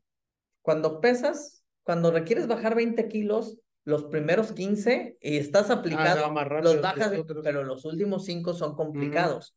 México está para adelgazar los últimos 5 kilos. Los países, en, por eso decimos, es que todos avanzan menos México. No, güey, nosotros vamos avanzando, pero pero ya estamos- pero, pero pues si Jamaica, que antes no, y ahora tiene m- mitad de europeos, pues claro que se va a notar su avance sí, mucho sí, más que el nuestro. A ver, me, me parece que a veces nos, nos inundamos en unas perspectivas porque estamos viendo nada más nosotros, nosotros, nosotros, nosotros, y no analizo desde fuera, que eso es una gran ventaja que llegamos a tener nosotros, Sí, sí. este, y, y creo que la aprecio. Obviamente estamos perdiendo el feeling del día con día mexicano, pero ya cuando lo ves de fuera dices, o sea, si Estados Unidos se lo propone, mm, puede competirle al que más. Sí. si no se lo propone, siento que todavía tenemos juego para un buen rato. Entonces, si Estados Unidos está en esa posición, a ver, que se quede.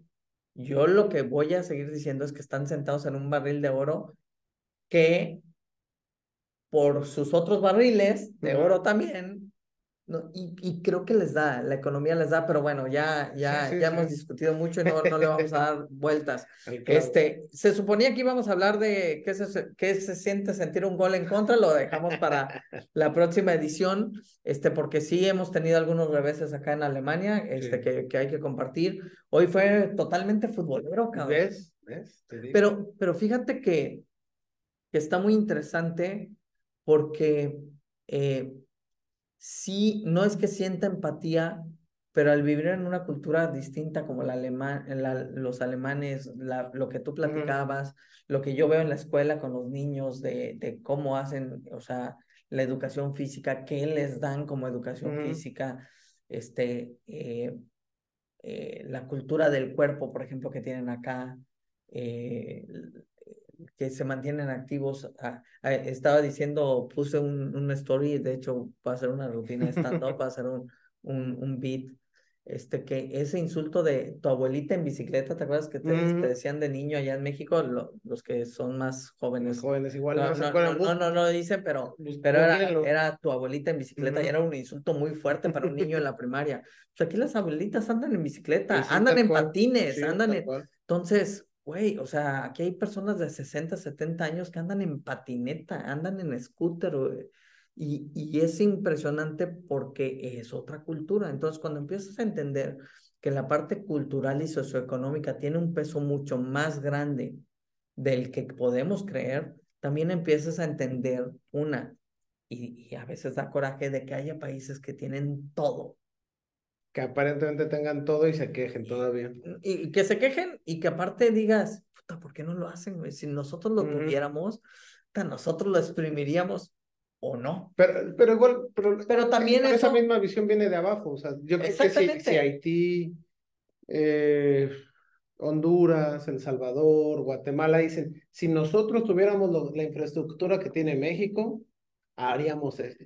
Y México dice, si nosotros tuviéramos la infraestructura que tiene tal, haríamos... A, mí el país, a mí un país que, que, que habría que hacerle caso a, a lo que hizo y me parece muy inteligente es, por ejemplo, Jamaica. Jamaica ha progresado en el fútbol y, y creo que, que, que, va a competir, pero ellos saben que lo suyo es el atletismo. Sí. Y todo su esfuerzo lo ponen ahí. ¿Me explico? Este, ¿Por qué? Porque no les da para más. O porque les da para ganarlo. No, por eso, pero no les da para más. O sea, o le inviertan al atletismo donde son buenos, o a ver, vamos a explorar el fútbol y el, el fútbol pues ya va y aparte reciben apoyos y todo, eh, y aparte es un deporte mundial, pero, pero pues va a ser bien difícil que vamos un equipo de béisbol jamaiquino, güey. ¿Me explico? Porque va a ser bien difícil que desvíen sus recursos de donde ellos inteligentemente saben que ahí, es. ¿Me explico? Y, y creo que ese es, e, e, e, eso que tú decías de entender tus fortalezas y tus virtudes es bien importante. Eh, yo creo que en México, en términos de fútbol, entendemos muy bien nuestras fortalezas y nuestros, nuestras debilidades, aunque la prensa mate, mate a la industria del fútbol mexicano. Este, y estamos jugando con lo que Dios nos puso, o sea, Dios nos puso en CONCACAF, güey, o sea, no hay más, güey. O sea, la CONCACAF no la, no la inventaron los mexicanos, güey.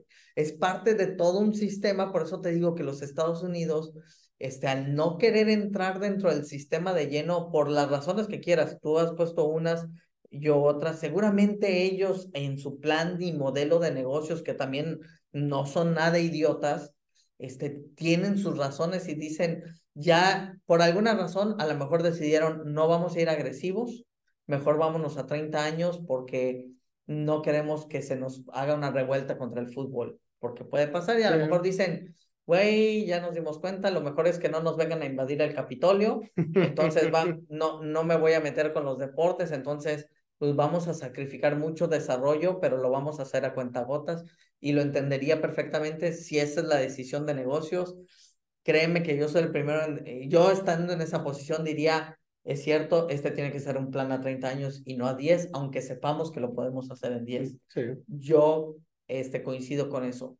Me parece que eso juega a favor de México, porque nos va a permitir, con nuestras limitantes socioeconómicas y culturales, nos va a permitir acercarnos a un fútbol que también se está desarrollando y que va a tener unos reflectores muy importantes por el Mundial de Norteamérica. Sí, la, el gran pastel se lo está llevando Estados Unidos, pero aún aunque sean 10 partidos y sea Angola contra Burkina Faso, si quieres, en México es un mundial de fútbol Sí, claro. que de otra forma... Y la gente va a ir no- y se va a llenar. y que no tendríamos, Sí, güey. sí, sí, ¿no? O sea, de otra forma no tendríamos hoy ese tipo de eventos que también creo que esa es una reflexión que se va a tener que hacer más adelante. Ese tipo de eventos también tiene que ver, este, cómo, ah, no se popularizan, pero cómo se vuelven accesibles para todos. Ya no, A ya, mí, ya a mí es- este tema de París me parece que, eh, ah, o- hablando de game changers, esto de que se, hab- habla, ah, se hagan en lugares públicos, Bueno, que- la inauguración que va a ser en el. este, Sí, sí, y sí. que el río y que van a usar lugares donde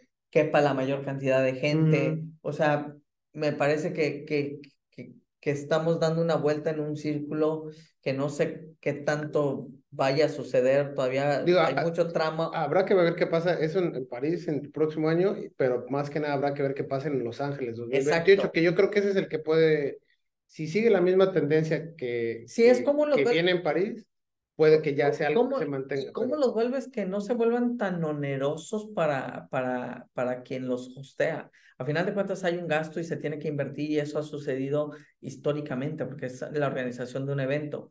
Pero a final de cuentas ya pareciera que nada más puede estar en el norte global, güey.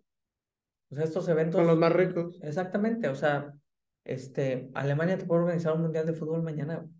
Sí. O sea, No creo, no creo que quieran porque seguramente les Es- clavarán exacto. otro, otro impuesto de todos los que ya hay acá, pero seguramente o sea, lo podrían hacer sin o sea, problema. a ver, si, si, Pero lo mismo pasaba, lo mismo pasó cuando México entró para el Mundial del 86. Porque dijeron, México puede organizar un Mundial el día de mañana. Desafortunadamente, después de eso, México se, qued- se fue rezagando. Estados Unidos avanzó mucho más rápido en esa infraestructura, Jamaica se quedó, Costa Rica se quedó, muchos países se quedaron y otros avanzaron y otros lograron pero avanzar. ¿quiénes son los que logran avanzar? Los Los que que tienen dinero. Sí, claro, evidentemente, y eso lo podemos hacer el- símil en cualquier cosa. Y, y- ¿Quiénes y- son los que mejores jugadores pueden traer en la Liga MX? Tigres, Monterrey, América, Chivas, porque son los que más dinero tienen. San, un segundo nivel, los que producen? Santos, Pachuca, Los que producen. un tercer nivel, los que producen. ¿Y lo que pasa en, en Alemania? ¿Quiénes son los que, quién es el que ha ganado 11 años? El Sí. que más dinero tiene. Y el segundo, el que más dinero tiene. Y, y así, y lo puedes ver en España, Francia, Inglaterra, en todos lados. Y el medallero olímpico también Es te lo dice. correcto. Tú puedes predecir el medallero conforme al Producto Interno Bruto de un país. Correcto, el que más, el que más dinero tiene es el que más gana, que es Estados Unidos, luego es Alemania, seguramente vendrá. China, tal, ¿no? Que al final, el, que al final del día es el que más dinero tiene, es el que más va a ganar, y siempre va a haber esa desigualdad, que va, es, va a ser bien complicado poder equipararla. Por eso te digo que el fútbol mexicano entrega mejores cuentas de las que Seguramente, sí, sí, seguramente. debería. Pero que también mucho depende de cómo se desarrollan los mercados internos. Tú que hablas de la parte socioeconómica, depende cómo se desarrollen los mercados, porque igual en Estados Unidos el mercado en Los Ángeles no va a ser igual que un mercado, el mercado en Detroit o el mercado en Utah. Es De acuerdo. California o ni, es más, ni siquiera en todo California. Los Ángeles No, es no, no. aparte. Y, y- y podemos seguirle, vamos a cortarle Sí. porque yo creo que ya tenemos a todos nos- bombo y le van a dimos varias vueltas y nos van a cerrar el changarro. Pero eh, de- dejemos en el tintero este, la parte de, de los goles en contra Sí. para la próxima semana. Este, busquemos a, a- al primer invitado, ya le escribí, ya le escribí, nada más falta que nos confirme, este, o igual y ya nos vamos directamente con él porque vamos a empezar a tener ya, invitados arre. para que no se aburran tanto de nuestras filosofadas.